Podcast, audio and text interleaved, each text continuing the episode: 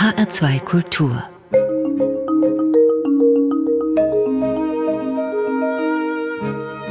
Doppelkopf Gastgeber heute ist Hermann Diel und wir freuen uns auf Holk Freitag. Holk Freitag, das kann, darf und muss man so sagen, ist ein Theatermacher. Manche sagen auch gern Urgestein des deutschen Theaters. In Hessen kennen ihn viele aus seiner Zeit als Intendant der Bad Hersfelder Festspiele und so sage ich mit großer Freude herzlich willkommen, Holk Freitag. Herzlichen Dank und äh, danke für die Einladung, Hermann Diel. Sie sind 2010 als Intendant nach Bad Hersfeld gekommen und dann 2014 unter ich sage jetzt mal, seltsamen Bedingungen rausgeworfen worden. Sie sind später offiziell auch rehabilitiert worden. Sind die Narben eigentlich alle verheilt oder schmerzt es manchmal noch? Das ist eine ganz schwierige Frage. Ich habe äh, mir gesagt, ich möchte nicht mit Dreck im Kopf weiterleben danach und deshalb haben wir auch eine sehr schnelle Lösung gefunden damals. Äh, und äh, aber wenn ich manchmal sehe, Entwicklungen sehe, schmerzt es auch noch. Das will ich gerne zugeben. Da weiß ich gar nicht, ob das Schmerz oder Trost ist. Sie leben ja jetzt in Bad Hersfeld mit Blick auf die Ruine, wenn man möchte. An guten Tagen hört man sogar Richtig. die Festspielfanfare. Das ist völlig in Ordnung. Also ich gehe ja auch in die Festspiele. Ich habe mir auch alles angesehen äh, seitdem. Ich habe in Hersfeld meine Frau kennengelernt und deshalb lebe ich da. Dann haben wir uns ein Haus gekauft und wir gucken von oben auf die Stadt. Das ist immer ein schöner Blick. Was macht für Sie denn eigentlich den Zauber dieser Ruine aus? Den Zauber der Stadt liegt natürlich in der Frau, das ist klar, aber was macht den Zauber der Ruine aus? Die Steine. Also ich habe äh, einmal in, auf einer Probe erlebt, dass ein Techniker, der es ganz gut gemeint hat, imitierte Steine dahingestellt hat. Und dann habe ich gesagt, das, das kann man überhaupt nicht machen. Diese Steine erzählen jeder Einzelne eine Geschichte. Und der zweite Punkt, den ich, der mich immer fasziniert, ist, man darf in der Ruine, auch wenn man drin arbeitet, nie vergessen, dass es eine Kirche ist. Das ist eine Kirche und dieses Sakrale haftet diesem Bau an. Sie haben einmal gesagt, ein Intendant hat zwei natürliche Feinde, seinen Vorgänger und seinen Nachfolger. Sie waren damals der Nachfolger von Elke Hesse als Intendantin und haben dann gleich eine Inszenierung von ihr eins zu eins übernommen, die Westside Story. Das ist die Westside Story, ist die beste Aufführung, die ich gesehen habe von der Westside Story. Und ich habe die Uraufführungsinszenierung äh, in New York gesehen. Also das ist, die ist so fantastisch gewesen, diese Aufführung. Abgesehen davon mit Elke Hesse bin ich bis heute befreundet. Die Geschichte von Holk Freitag und Bad Hersfeld beginnt ja eigentlich, wenn wir mal ganz zurückblicken, kurioserweise am Niederrhein, in Mörs, im Schlosstheater dort. Das ist ja das, habe ich gelesen, das kleinste Stadttheater in ganz Deutschland, gegründet von Holk Freitag 1975.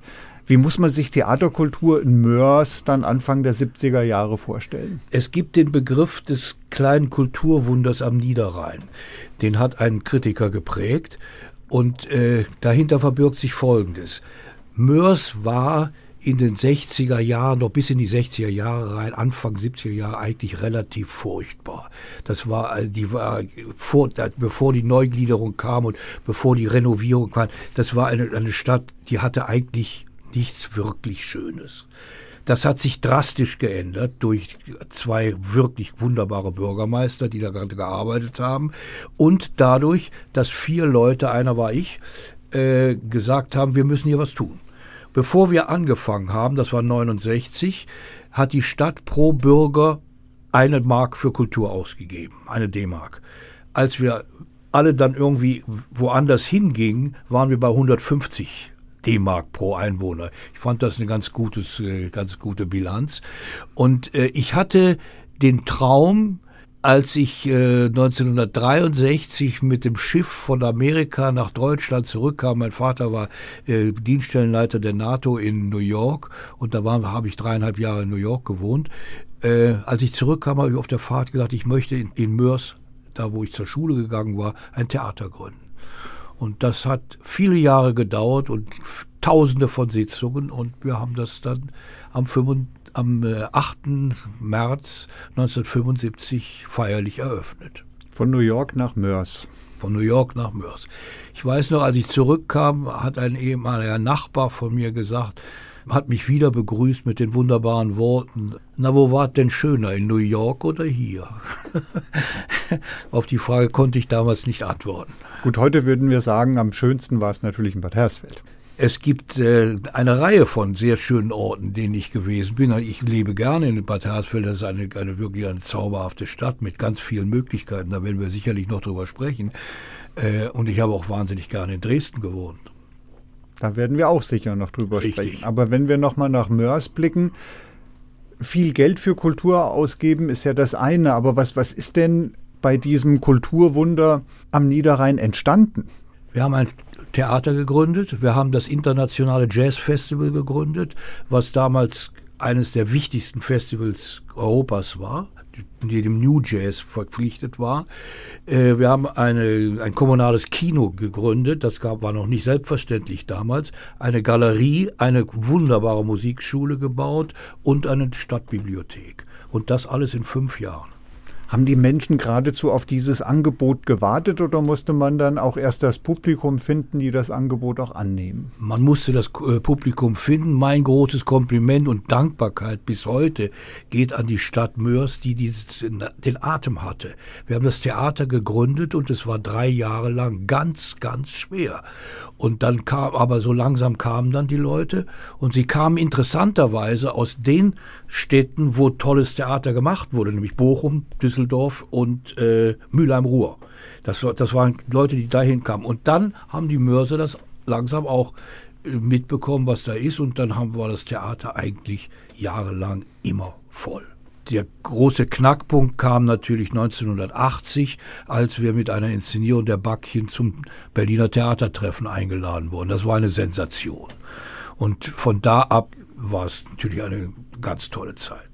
Wenn ein Wunder möglich wird, sind ja in der Regel mehrere Menschen daran beteiligt. Das kann nicht einer machen. Sie haben Nein. so ein paar Stichworte auch schon gesagt. Also es muss dann auch nicht nur der bereit sein, der die Kultur bereitstellt. Klingt blöd, also nicht der, der das Theater macht alleine, sondern er braucht auch einen, einen, einen vernünftigen Gegenspieler auf der anderen Seite bei der Politik. Absolut. Und da habe ich äh, durch diesen Vorgang in Mörs damals habe ich gelernt, dass es völlig unsinnig ist, wenn man die- den Rechtsträger als Gegner hat. Man muss den immer, man muss mit dem in Kontakt sein.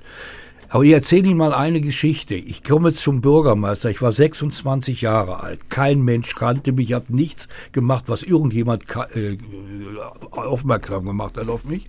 Bin zum Bürgermeister gegangen. Das war der wunderbare Albin Neuse, der seit 25 Jahren Bürgermeister war. Da ein Mann, der so aus der Humanitas der deutschen Arbeiterbewegung kam. Ich habe dem gesagt, ich möchte hier ein, ein Theater aufbauen. Und dann hat der Bürgermeister als Antwort gesagt, wir hören ihn heute noch. Das ist ja interessant, erzählen Sie mal. Ich glaube, wenn ich das heute machen würde, egal wo, würden Sie irgendwie äh, einen Arzt anrufen oder ich weiß nicht was. Ne? Und ich weiß noch, äh, dieser gleiche Bürgermeister war in der Premiere der Backchen, die daher zum Theatertreffen eingeladen wurde. Das war eine sehr brutale Inszenierung, ein brutales Stück von Euripides mit ganz vielen Nacktszenen und, und viel Blut und so weiter. Und alle guckten jetzt auf Albin Neuse, so hieß dieser wunderbare Bürgermeister. Was sagt der denn nun zu dieser Aufführung? Dann drehte der sich rum, zu, auf, auf den Stufen zum Ausgang hin und sagte, schaut mich nicht so an, die Griechen waren brutal, lest Platons Gastmahl und ging nach Hause. Also das ist auch eine, eine Art von Reaktion und auch verbunden mit, mit Bildung, das mich äh, bis heute begeistert, muss ich sagen. Einer von den vier Leuten übrigens war der äh, spätere Justizminister im Kabinett Schmidt, Jürgen Schmude, der dann auch Präses der EKD viele Jahre war.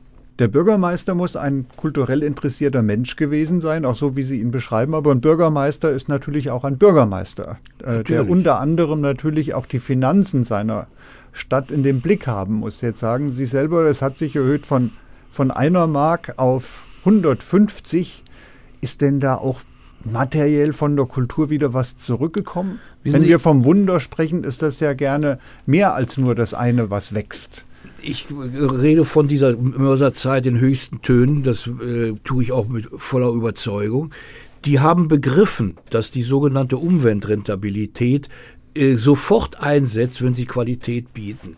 Und alle Studien, die äh, Theaterzuschüsse untersuchen, sagen, dass jeder Mark oder jeder Euro heute, der investiert wird, um ein Vielfaches, die Aussagen variieren da zwischen drei und sieben Euro, wieder in den Wirtschaftskreislauf zurückkommen. Natürlich nicht direkt in die Stadtkasse, aber immer über den, über den Umweg der, des Einkommens und der Besteuerung. Wie lange hat es gedauert, bis man sowas auch auf der anderen Seite erkennt oder bis auch die Bürger er erkannt haben, hier wird nicht nur Geld ausgegeben, sondern hier wächst tatsächlich was, was mich als Bürger auch äh, interessiert und begeistert und abholt? Also im, im Falle des Mörser Theaters hat es vier bis fünf Jahre gedauert. Und ich, ich, ziehe heute noch den Hut vor der Stadt, dass sie das durchgehalten haben nicht? Und, und ermutigt haben. Das Stück, mit dem Sie damals begonnen haben, war, ich nenne es jetzt mal, revolutionär. Die Musik, die Sie uns mitgebracht haben, hier am HR2 Kultur Doppelkopf, bringt ja der Gast immer tolle Musik mit. Die erste Musik, die wir jetzt hören, ist eher klassisch. Das ist eine Aufnahme vom dem, diesem sensationellen französischen, jungen französischen Quartett Quatuor Eben, die eine Gesamtaufnahme der Beethovenschen Streichquartette vorgelegt haben. Ich habe immer mir eingebildet, bis ich diese Aufnahme gehört habe, dass ich die Beethoven-Quartette einigermaßen gut kann, äh, kenne, kann, um Gottes Willen, nein, gut kenne, und ich muss sagen, ich erlebe neue Stücke. Wir hören den zweiten Satz aus dem berühmten B-Dur Quartett Opus 130 mit dem Beinamen die Cavatine, aber die Cavatine ist der fünfte Satz. Wir hören den ganz kurzen, atemberaubend schweren zweiten Satz.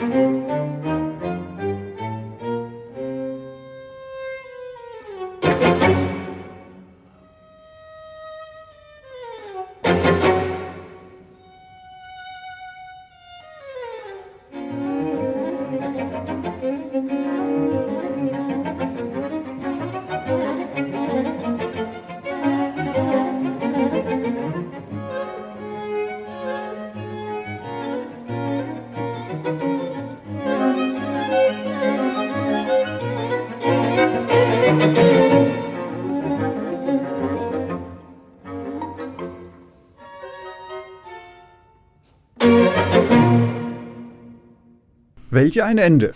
Das kann man sagen. Also ich muss sagen, ich, als ich die Aufnahme zum ersten Mal gehört habe, ich habe es fast nicht geglaubt.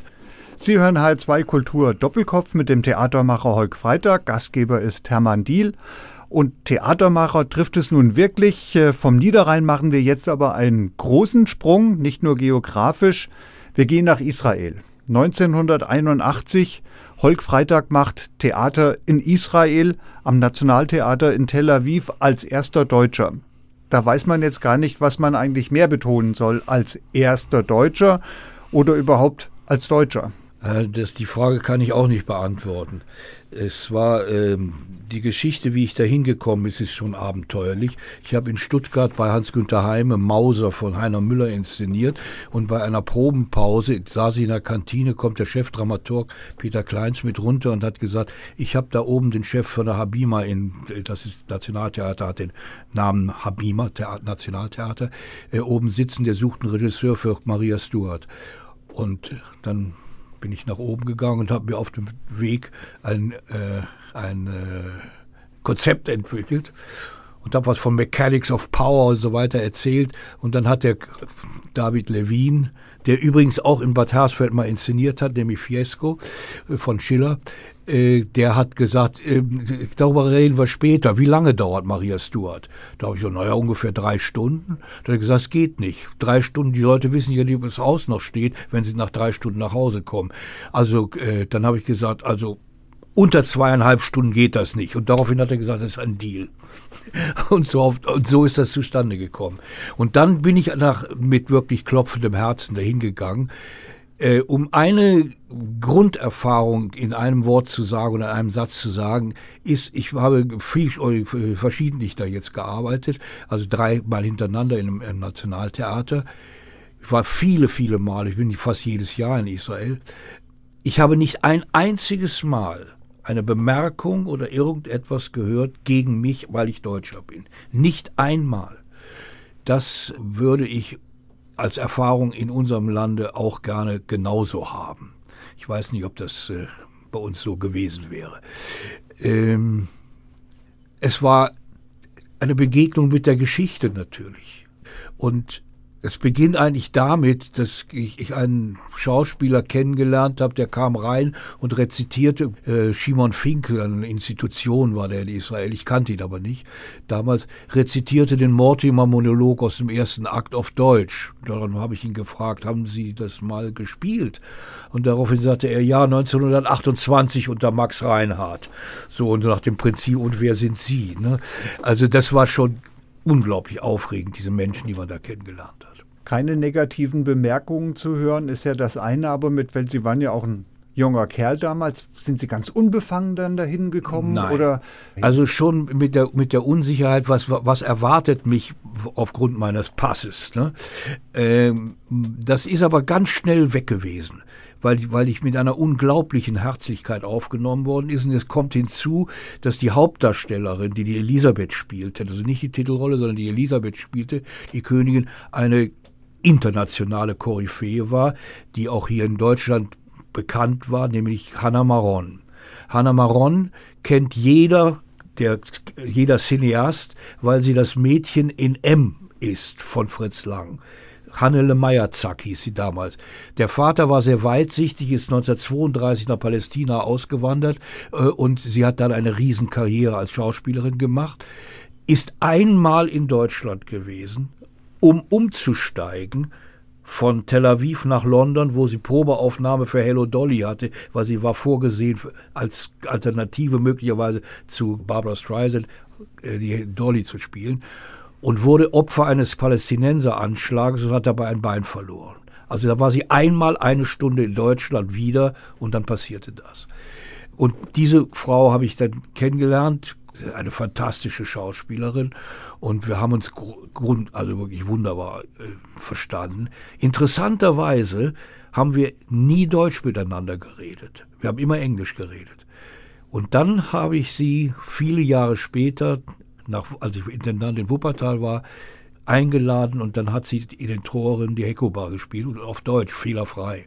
Auch da nochmal gefragt, jetzt inszeniert der junge Deutsche Maria Stuart in Tel Aviv Wer geht da in die Vorstellung? Und wie, wie wurde das aufgenommen? Also, das klingt jetzt bei Ihnen so selbstverständlich. Ich kam ja, dahin, alles war gut. Im Nachhinein klingt das so, dass, erzählt man das dann so. Das war es natürlich nicht. Die Aufnahme durch das Publikum war überwältigend. Das war, diese Aufführung war ein Riesenerfolg. Sie ist 74 Mal gespielt worden, musste abgebrochen werden, weil die andere Hauptdarstellerin äh, sich schwer verletzt hatte bei einem Bühnenunfall. Aber nicht in, der, nicht in meiner Aufführung. Und das war eigentlich dann selbstverständlich, dass der Intendant, also sagte er zumindest, mich eingeladen hat, die nächste Inszenierung ein Jahr später zu machen. Wie Sie Ihren Einstieg in Mörs beschrieben haben, sehe ich da eigentlich sehr anschaulich so einen richtigen 68er vor mir, der auch eine 68er Inszenierung macht. Und jetzt kommt dieser 68er Deutsche nach Israel.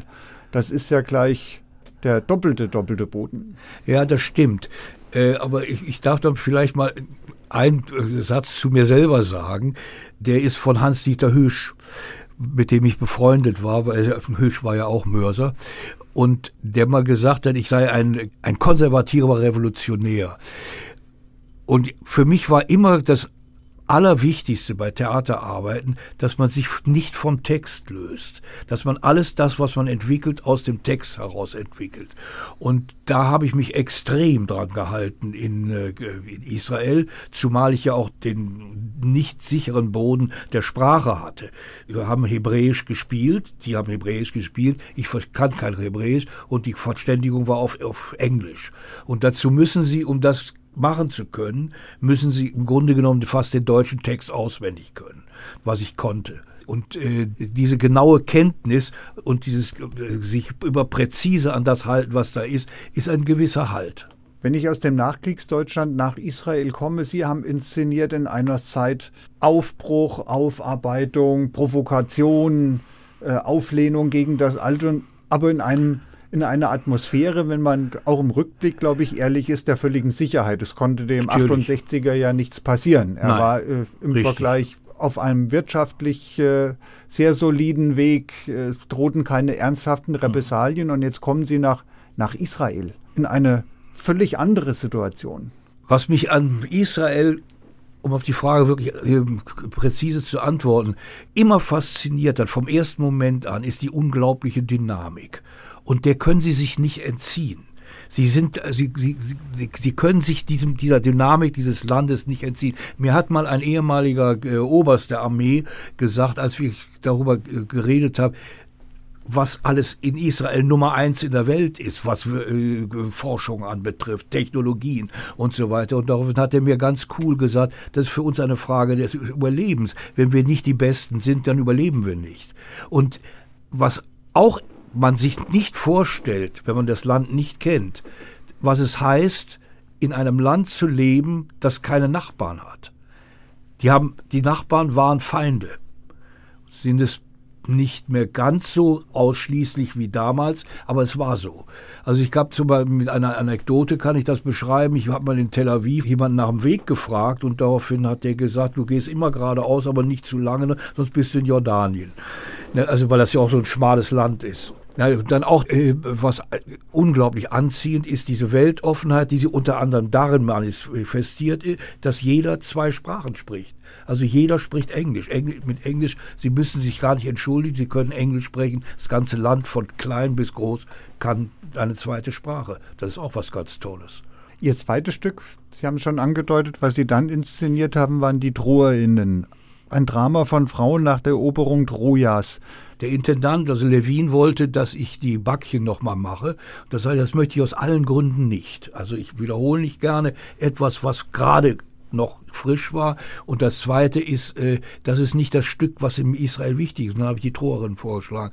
Das war der, äh, der Libanon-Krieg, der drohende Libanon-Krieg, der auch nachdem wir uns darauf verständigt hatten, auch ausbrach. Das war der erste Libanon-Krieg. Und ich habe gesagt, das ist eigentlich das Stück für Sie. Und dann weiß ich noch, dass wir, als der Krieg ausbrach, habe ich ihn angerufen. Da habe ich gesagt, David, ich glaube, wir sehen gerade die gleichen Bilder im Fernsehen. Das ist wie die Anfangsszene von, äh, von den Troherinnen. Also wenn die Leute dann in, in, verschickt werden und verschachert werden und so weiter. Diese Aufführung war, ich war wahnsinnig nervös bei, bei diesem Stück, weil das Stück an die Nerven geht schon, wenn Sie es lesen. Und es war eine große Erwartungshaltung daran, auch nach dem Erfolg von der Maria Stuart, so dass ich allen Leuten auch gesagt hatte, wer Lust hat, zu den Proben zu kommen, ihr könnt immer in die Proben kommen. Das war, und das Habima hat über 80 Schauspieler, also das ist ein richtig großes Theater. Und äh, da gab es eine Szene, die ich meinem Leben nicht vergessen kann. Das ist die Schlussszene, wenn das Lager geräumt wird. Ich habe das in einem Palästinenserlager spielen lassen, das Stück. Und die Griechen hatten israelische Uniformen an. Also das war, ging wirklich ganz nah an die, an die Realität dran von des Libanonkriegs. Äh, und da habe ich äh, dann das Lager räumen lassen. Und dann gibt's so diese, diese Tricks der Brutalität wie macht man das, wenn jemand zusammengeschlagen wird? Gibt es ja Theatertricks, die man braucht und so weiter. Und dann habe ich diese Szene gestellt. Und da waren ungefähr 20, 30 Leute im Publikum. Und plötzlich habe ich gemerkt, dass alles Totenstille war. Keiner hat was gesagt, aber ich, mir wurde plötzlich klar, in welcher Situation ich war. Das war so, jetzt kommt der Deutsche und erklärt den Israelis, wie es im KZ ausgesehen hat. Also das war eigentlich die Situation. Das war so hysterisiert und so, so gespannt die Atmosphäre, dass bei der Haupt, ersten Hauptprobe Folgendes passierte, dass der Requisiteur, der auch nervös war, der hat in einen Benzintank echtes Benzin gepackt, mit dem sich die, die Schauspielerin übergießt und sich anstecken will. Natürlich nimmt man dann Wasser. Der hat aber echtes Benzin da reingetan. Mir bis heute unerklärlich. Glücklicherweise ist das Feuer, was die ganze Aufführung lang auf der Bühne brannte, bei dem Durchlauf kurz vorher ausgegangen, weil zu wenig Brennpaste drin war. Wenn das gebrannt hätte, wäre die Schauspielerin wahrscheinlich tot gewesen. Also das war, ich erzähle diese Geschichte, weil das die, die Atmosphäre und die Angespanntheit macht. Das hat dazu geführt, dass wir am, bei der Premiere, dass wir mit der Bühnenbildnerin, das war eine, eine Deutsche, die ich mitgebracht hatte, habe ich gesagt, wir gehen alleine vor den Vorhang beim Applaus, nicht mit den Schauspielern, weil wenn die uns ausbuhen, dann sollen sie uns ausbuhen, aber nicht die Schauspieler. Es kam ganz anders, die Aufführung war tatsächlich ein Triumph.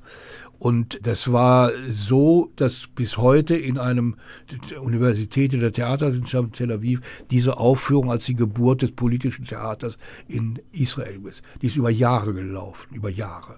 Wenn wir auf das Stück schauen, das Land zerstört, die Infrastruktur zerbombt, kein Wasser, kein Strom, die Männer im Krieg oder tot, da denken wir heute an die Ukraine. Ja, selbstverständlich. Ich glaube, das ist der, der größte Einschnitt, den wir in der, Folge, in der Folge noch gar nicht richtig erfasst haben, was da passiert. Ich habe verbinde mit, der, mit diesem Schock des Krieges in, in, in Europa. Wir haben ja nicht mehr daran gedacht. Ich bin ein großer Freund von Russland. Ich bin achtmal in Russland gewesen. Ich finde das Land faszinierend. Ich habe ganz tolle Erlebnisse gehabt. Plötzlich passiert das alles ist auf den Kopf gestellt. Ich kann nur eine Sache hoffen, da kommen wir aber vielleicht noch zu, dass das zu einer größeren Konsolidierung Europas führt. Dass wir umdenken in ganz vielen Dingen, was die Abhängigkeit anbetrifft, was Solidarität anbetrifft, etc. Wir sprechen gleich über Europa. Wir müssen auch mit der Ukraine da beginnen. Ernste Themen, schwere Themen, die Musik, die Sie uns jetzt mitgebracht haben, mag uns da vielleicht ein wenig heiter stimmen. Sie haben uns Champagner mitgebracht aus Don Giovanni, aber ein auch da ein ganz bestimmten. Das ist eine ganz unglaubliche Aufnahme von Theodor Korenzis, diesem wirklich fast wahnsinnigen Griechen, jungen griechischen Dirigenten, der diese für mich zum ersten Mal eine Seite des Don Giovanni aufdeckt, die ich bis dahin nicht gesehen habe, nämlich eine gewisse Tragik. Dieser von, von der Frau an sich besessene Mann, der aber keinen Erfolg mehr hat. Und jetzt kommt jetzt dieses Rezitativ mit, mit also dieses Gespräch mit Leporello vor diesem vor der Champagner-Aria erzählt der Leporello ihm, dass er alles klar gemacht hat für das Fest und dass die Celine, diese Bäuerin, die äh, die er interessiert, an der er interessiert ist, dass die da auch kommt und dann euphorisiert er sich und wie der Korenzis den wirklich zu einer Höchstleistung bringt bis zum Ende, das sollten wir uns jetzt mal antun.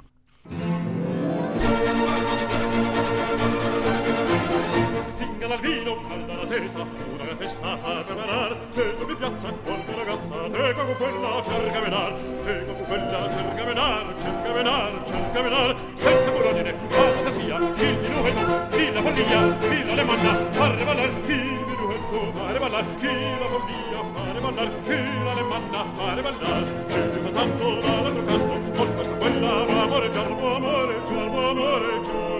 alla balisa una mattina una decina deve metar alla balisa una decina deve metar centro in piazza qualche ragazza devo quella cercamela alla balisa una mattina una decina deve metar senza bullonine la cosa sia il minuetto chi la follia chi la demanna fare ballare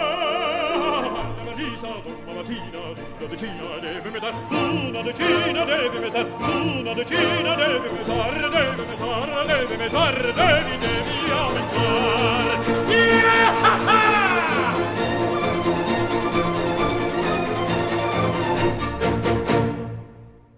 Sie hören HR2 Kultur Doppelkopf mit Holk Freitag und Gastgeber ist Hermann Diel. Wir sagen ja, der Krieg in der Ukraine ist ein Krieg in Europa. Ich frage mich manchmal, haben wir wirklich dieses Europa tatsächlich so im Blick? Oder war oder ist sogar noch gerade deutsche Kultur nicht geprägt vom Westen, von England und USA oder vom Süden, von Italien und Griechenland? Das ist ganz sicher so. Und äh, dadurch, dass ich äh, viele Jahre in Dresden arbeiten durfte, äh, habe ich mitgekriegt, welches Vakuum da entstanden ist, was wir alles übergehen. Und äh, das große Problem, was wir wirklich ganz schnell lösen müssen, ist, dass wir den Osten ernst nehmen rein historisch, wenn man nur mal von Deutschland ausgeht, ist es ja so, die wichtigsten kulturellen Impulse sind in dem Gebiet entstanden, das heute Ostdeutschland ist. Also, und das andere ist, wir reden immer Europa und meinen eigentlich ganz oft, dass wir die EU, dass wir meinen die EU. Aber die EU ist nicht Europa. Es gibt, glaube ich, 24 Länder, die nicht zu Europa gehören. Und das müssen wir auch klären. Und deshalb arbeiten wir in der, in der Akademie in Dresden daran, dass die Buchmesse in Leipzig ein Osteuropa-Forum wird. Die Buchmesse ist ja drei Jahre nicht, äh, nicht stattgefunden und jetzt wird sie wieder stattfinden und wir werden daran arbeiten, dass, dass wir da ein, ein Forum haben. Wir müssen den Osten ernst nehmen. Die Akademie müssen wir erst noch erklären. Sie sind ja Sprecher der, jetzt kommen schöne Wortungetüme, der Sächsischen Akademie der Künste, eingebunden in die Europäische Allianz der Akademie. Die, diese Europäische Allianz ist äh, eine Gründung von Janine Meerapfel, das ist die Präsidentin der Berliner Akademie. Und Dresden ich war damals Präsident der Dresdner Akademie, hat, hat sofort mitgemacht und mittlerweile sind wir 65 äh, Institutionen aus 24 europäischen Ländern, sind damit das größte Kulturnetzwerk Europas, soweit ich informiert bin. Und wir arbeiten im Moment daran, ich bin Mitglied einer Arbeitsgruppe, die sich die Identität Europas zum Thema genommen hat. Wir haben eine große Fragebogenaktion gemacht über, äh, mit allen Mitgliedern. Wir haben innerhalb der Arbeitsgruppe Aktionen gemacht, wie wir näher aneinander rücken kommen und so weiter. Und das ist eine, eine Arbeit, die mir unglaublich viel Freude macht in den letzten Monaten, in den letzten drei Jahren. Und daran äh, wollen wir unseren kleinen, unser Mosaikstein dazufügen, dass dieses Europa Europa bleibt und, und dass dieses, äh, es beginnt ja mit einer Fragestellung, wo liegt Europa? Wenn Sie jemanden fragen, wo ist die Mitte, dann sagen Leute, ja, ja, Görlitz, Dresden und so weiter. Das ist natürlich völliger Unfug. Die Mitte Europas ist ein, genau die Mitte Europas ist ein Autofriedhof, ich glaube, acht Kilometer westlich von Vilnius. Also wir müssen mal in den Dimensionen denken, denn Europa geht von der, von der Iberischen Halbinsel bis zum Ural. Und äh, daran müssen wir wieder anknüpfen, finde ich. Und langfristig müssen wir auch mit, mit Russland wieder ins Boot kommen. Weil Russland ist ein, ein Riesen, ein Kulturriese und ich bin immer der Meinung, dass die russische Kultur unserer Kultur unendlich nah ist. Wir sind, wir sind Verwandte und das, das Problem muss gelöst werden. Und das Problem Putin muss gelöst werden. Das können wir nicht lösen. Wir können nur eben hoffen, dass die, dass die Ukraine die Oberhand behält. Sie sagen es ja, wenn wir heute Europa sagen, haben wir oder die meisten von uns tatsächlich ein falsches Bild vor Augen. Theatersprache trifft es da vielleicht tatsächlich gut. Wir hatten halt auch bis 1990 einen eisernen Vorhang. Hatten wir. Und hinter diesen Vorhang konnten wir nicht blicken. Ja. Also bis dahin mhm. endete ja quasi ja. unsere Welt an diesem Vorhang. Und der Eindruck äh, scheint ja zu sein, dass wir das Gefühl für das, was auf der anderen Seite dieses Vorhanges tatsächlich passiert, bis heute nicht haben. Wir haben eine, eine Kenntnis, aber kein Gefühl. Äh, das geht mir persönlich anders, sage ich äh, gerne. Die, in, der, in der Analyse haben Sie recht, was die Mehrheit anbetrifft, da ich ganz oft in der DDR war, als es noch die DDR war. Ich bin da immer hingefahren, das hat mich immer interessiert, das hat mich immer fasziniert. Aber wir haben, äh, wie Sie richtig sagen, es hat keinen, es hat keinen Einfluss letztlich auf uns, uns gemacht. Und wir müssen äh, das überwinden. Wenn wir wieder den Blick auf den Osten werfen sollen, wenn wir den Osten wieder neu entdecken sollen, dann gilt das sicher für Europa, aber ich habe oft den Eindruck, es gilt sogar noch auch für Deutschland, also auf den östlichen Teil Deutschlands. Die Musik, die Sie jetzt mitgebracht haben, kann da eine Brücke schlagen. Wir hören nämlich eine besondere Aufnahme aus Dresden. Peter Schreier, der für mich einer der ganz großen Sänger des 20. Jahrhunderts war, der hat mir Folgendes erzählt. Ich habe mit Peter Schreier einige Aktionen in Dresden zusammen gemacht. Äh, der hat mir Folgendes erzählt. Er war zu Hause äh, bei sich und dann ging das Telefon und dann hat er gehört, eine Stimme, hier ist Sviatoslav Richter, ich rufe Sie aus Moskau an, ich möchte mit Ihnen die Winterreise machen. Daraufhin hat Schreier mir erzählt, ist mir fast der Hörer aus der Hand gefallen, weil Sviatoslav Richter ist natürlich der Pianistengott. Und nicht viele Jahre später, zwei Jahre später, glaube ich, ist diese Aufführung zustande gekommen. Und zwar in der Eröffnungswoche der Semperoper, der wiedereröffneten Semperoper, ich glaube der dritte oder vierte Tag war das. Und wir hören das Schlusslied der Leiermann, das ist eine Interpretation, die sich meiner Meinung nach äh, jeder Analyse entzieht.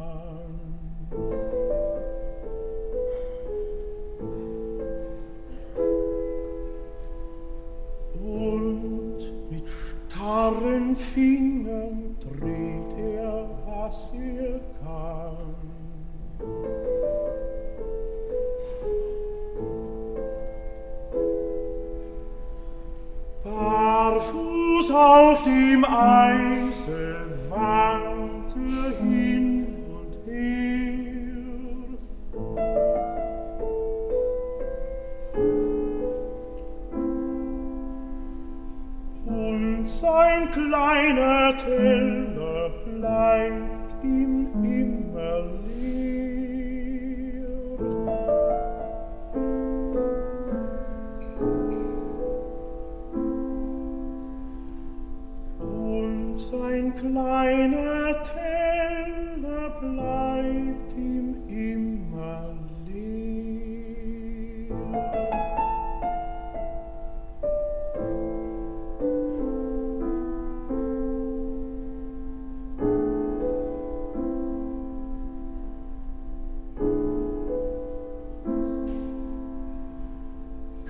deiner Navi.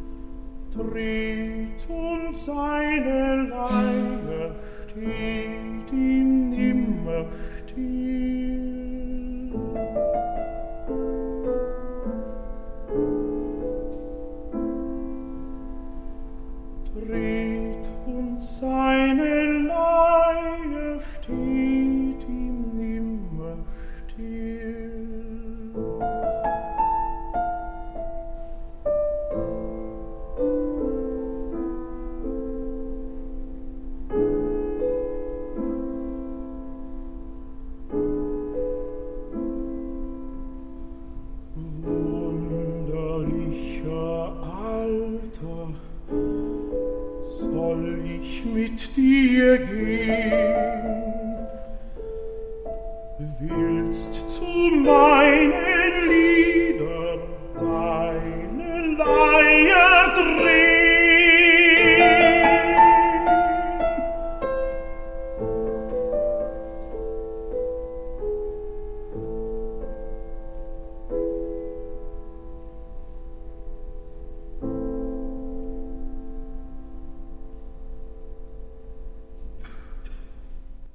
Der HR2 Kultur Doppelkopf mit Holk Freitag. Gastgeber ist Hermann Diel. Herr Freitag, Sie waren acht Jahre Intendant des Staatsschauspiels in Dresden. Für Sie ist Dresden eine zweite Heimat. Warum? Ich war 1985 80 oder 86 zum ersten Mal in Dresden, weil ich zu Wolfgang Engels Inszenierung der Penthesilea gepilgert bin. Und ich habe mich total in diese Stadt, die damals noch überhaupt nicht so schön war, wie sie heute Gott sei Dank wieder ist, verliebt. Ich finde, ich habe, hatte keine Beziehung zu ihr, also Verwandte und so weiter, alles nicht. Ich fand, die Stadt hat etwas Einmaliges. Und ich habe mich das in kürzester Zeit absolut zu Hause gefühlt. Ich habe auch bis heute immer noch eine kleine Wohnung in Dresden äh, und äh, meine Frau und ich fahren regelmäßig hin und ich bin durch meine Tätigkeit in der Akademie, die immer noch stattfindet, regelmäßig da. Und die kleine Wohnung brauchen Sie auch noch. Sie haben dort vor vielen, vielen Jahren A Christmas Carol inszeniert als Zwei-Stunden-Stück. Das Stück läuft, wenn nicht gerade Corona ist, tatsächlich heute noch immer mit Regie Holk Freitag und jetzt insgesamt schon 450 Mal. Das ist quasi der Dresdner Jedermann. Äh, kann man so sagen, ja. Äh, das ist etwas ganz, da ist uns was gelungen. Und das hat auch mit dem Ort zu tun. Das spielt nämlich nicht im Staatsschauspiel selber. Da ist die ursprünglich 2001 entstanden. Aber dann durch die Flut mussten wir das auslagern und sind in das Palais im Großen Garten gegangen. Und das Palais im Großen Garten gehört zu den wertvollsten Gebäuden der Bundesrepublik. Das ist das erste barocke Palais, was von einem deutschen äh, Architekten gebaut worden ist. Das ist ein, ein traumhafter Ort. Dann kommen wir zu einem anderen interessanten Gebäude, auch ein traumhafter Ort und schlagen den Bogen. Wir haben eben davon gesprochen, dass der Osten immer noch unter manchem Aspekt heraus für uns etwas oder für viele von uns etwas Fremdes ist. Dabei sehen wir ja oft in Ostdeutschland wie in ein Brennglas, was auch im Westen gilt. Im Prinzip zumindest. Nehmen wir Kulturen der Provinz. Sie machen ein Projekt in Bad Lauchstädt. Bad Lauchstädt ist eine kleine Stadt, weit kleiner noch als Bad Hersfeld, keine 10.000 Einwohner, hat aber ein kleines, feines und historisch sehr bedeutsames Theater, das Goethe-Theater. Goethe selbst hat das Theater ja noch eingeweiht. Es wurde jetzt wunderschön saniert und Sie spielen dort über vier Jahre vier Stücke. Wir machen da, wie wir, wir nennen das die Bad Lauchstädter Tetralogie. Ich hatte äh, René Schmidt, dem Geschäftsführer des Theaters, angeschrieben, weil ich eine Aufführung von Faust I mit vier Personen hatte und die haben wir da gespielt und das lief sehr schön und es, äh, wir haben uns dann verabredet, das immer zu Goethes Geburtstag jetzt zu spielen, was wir jetzt seit drei Jahren machen. Und ich habe ihm vorgeschlagen, die vier großen Stücke zu machen. Tasso, Iphigenie, Faust 1, Faust 2. Drei Stücke haben wir. In diesem Jahr schließen wir das ab mit dem äh, zweiten Faustteil und dann ist die, die Tetralogie komplett. Dieses Theater, das hat Goethe ja mit konzipiert, ist wieder in den originalen Zustand versetzt worden, weil man in Marseburg die, die Pläne gefunden hat. Und das haben wir mit der Iphigenie wieder eröffnet. Und dann bin ich der Meinung, dass dieses Haus unbedingt zum Weltkulturerbe gehört. Ich kenne außer Dionysos Theater in Griechenland, äh, dem Shakespeare Theater in London, kein Theater, was von einem zentral Riesen, Theaterriesen mitgebaut worden ist und der da auch gespielt hat. Er hat unter anderem auch auf der Bühne den Orest in der Iphigenie gespielt. Jetzt kommen wir aber noch zum Brennglas. Das war ja unser Stichpunkt. Ich hatte das, das Vergnügen, den Auftakt sehen zu können, die Iphigenie. Das Theater in Bad Lauchstädt ist auf seine Art wirklich grandios. Es ist klein, aber wirklich richtig schick und schön und es war wirklich eine, eine tolle Inszenierung. Es war ein toller Abend. Die Badestadt drumherum, das ist dann der Kontrast. Da ist, sagen wir es mal freundlich, da ist sehr wenig Leben. Ja, aber das zeigt gleichzeitig auf, was Kultur vermag. Ich denke ja, dass das Theater auch in den nächsten Jahren immer bekannter werden wird, auch durch die pure Schönheit, die es ausmacht. Auch das ganze Bereich drumherum ist jetzt saniert worden. Und ich glaube, dass gerade in einem Gebiet, wo nichts wirklich stattfindet, die Kultur das Einzige ist, was beleben kann. Wir sind ja in allen Städten, ob das Bad Lauchstädt oder Frankfurt ist, vor einer Situation. Der Onlinehandel verödet die Städte. Es gibt keine Geschäfte mehr. Es gibt immer weniger Geschäfte. Ein, ein Buchhandel nach der anderen macht dicht. Nur die Kultur ist in der Lage, meiner Ansicht nach, in dieses Vakuum reinzugehen und wieder Städte zu beleben. Funktioniert das im Kleinen in Bad Lauchstädt und was kann Bad Hersfeld davon lernen? Bad Hersfeld hat optimale Startchancen, das Juwel zumindest erstmal im Hessenland zu werden. Äh, ich habe einen Plan entwickelt, der auch der neuen Bürgermeisterin vorliegt und wir werden uns demnächst darüber unterhalten. Sie hat mich angerufen und hat mir gesagt, dass sie das interessiert und dass wir uns darüber unterhalten werden, dass jeden Monat außer im Januar irgendetwas überregionales, interessantes da stattfindet. Das kann sein ein Straßentheaterfestival. Das kann sein ein Jugend Kinder- und Jugendtheaterfestival. Das kann sein eine Woche des, des politischen Volksliedes. Also da gibt es viele, viele Möglichkeiten, sodass jedes Monat ein Event in der Stadt stattfindet und die Bedingungen in, in Bad Hersfeld sind optimal. Das ist eine sehr schöne Stadt, die ist äh, wirtschaftlich einigermaßen gesund. Ich komme aus Nordrhein-Westfalen, da geht, äh, spricht man eine ganz andere Sprache. Und sie ist eine gute, angenehme Wohnstadt. Sie ist attraktiv von der Landschaft her. Sie hat den höchsten Verkehrswert der Bundesrepublik. Also warum machen wir hier nicht das kleine, das kleine Weimar aus Bad Hersfeld? Oder ich habe das so formuliert, machen wir Grovers Corner daraus. Grovers Corner ist die Stadt von Thornton Wilder, unsere kleine Stadt. Und er meint damit nicht irgendein kleines Nestchen, sondern der meint damit den Weltball. Er meint damit immer das Universum. Wollen wir denn wirklich das kleine Weimar an Bad Hersfeld machen oder das, was doch seit Jahren postuliert wird, das Salzburg des Nordens? Ja, da wollen wir uns nicht streiten. Das Salzburg des Nordens ist schon eine tolle Formulierung.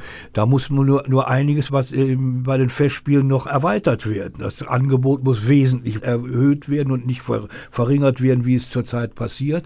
Und natürlich ist das Alleinstellungsmerkmal sind die Festspiele und diese fantastische Stiftsruine. Das ist ein, ein Ort, äh, um diesen Ort beneidet die Theaterlandschaft diese Stadt. Das ist ja gar keine, keine Frage.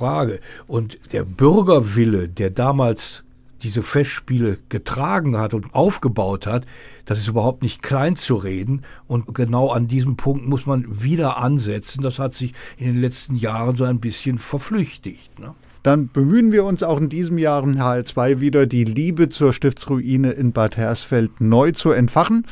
Und wenn Sie, liebe Hörer, dieses Gespräch noch einmal nachhören wollen mit Holk Freitag oder es Freunden oder Bekannten empfehlen, der HR2 Doppelkopf ist immer zu hören und zwar in der ARD Audiothek. Jetzt haben wir am Ende natürlich nochmal eine Musik. Es gibt keine Kunstgattung, die eine solche Entwicklung genommen hat wie der Jazz. Und da ich auch ein großer Jazzliebhaber bin, soll das letzte Wort äh, John Coltrane und sein legendäres Quartett haben in der Irving Berlin Ballade They say it's beautiful. Der HR2 Kultur Doppelkopf mit dem Theatermacher Holk Freitag. Ich bin Hermann Diel. Ich bedanke mich ganz herzlich für dieses Gespräch und das letzte Wort soll jetzt John Coltrane haben. Herzlichen Dank.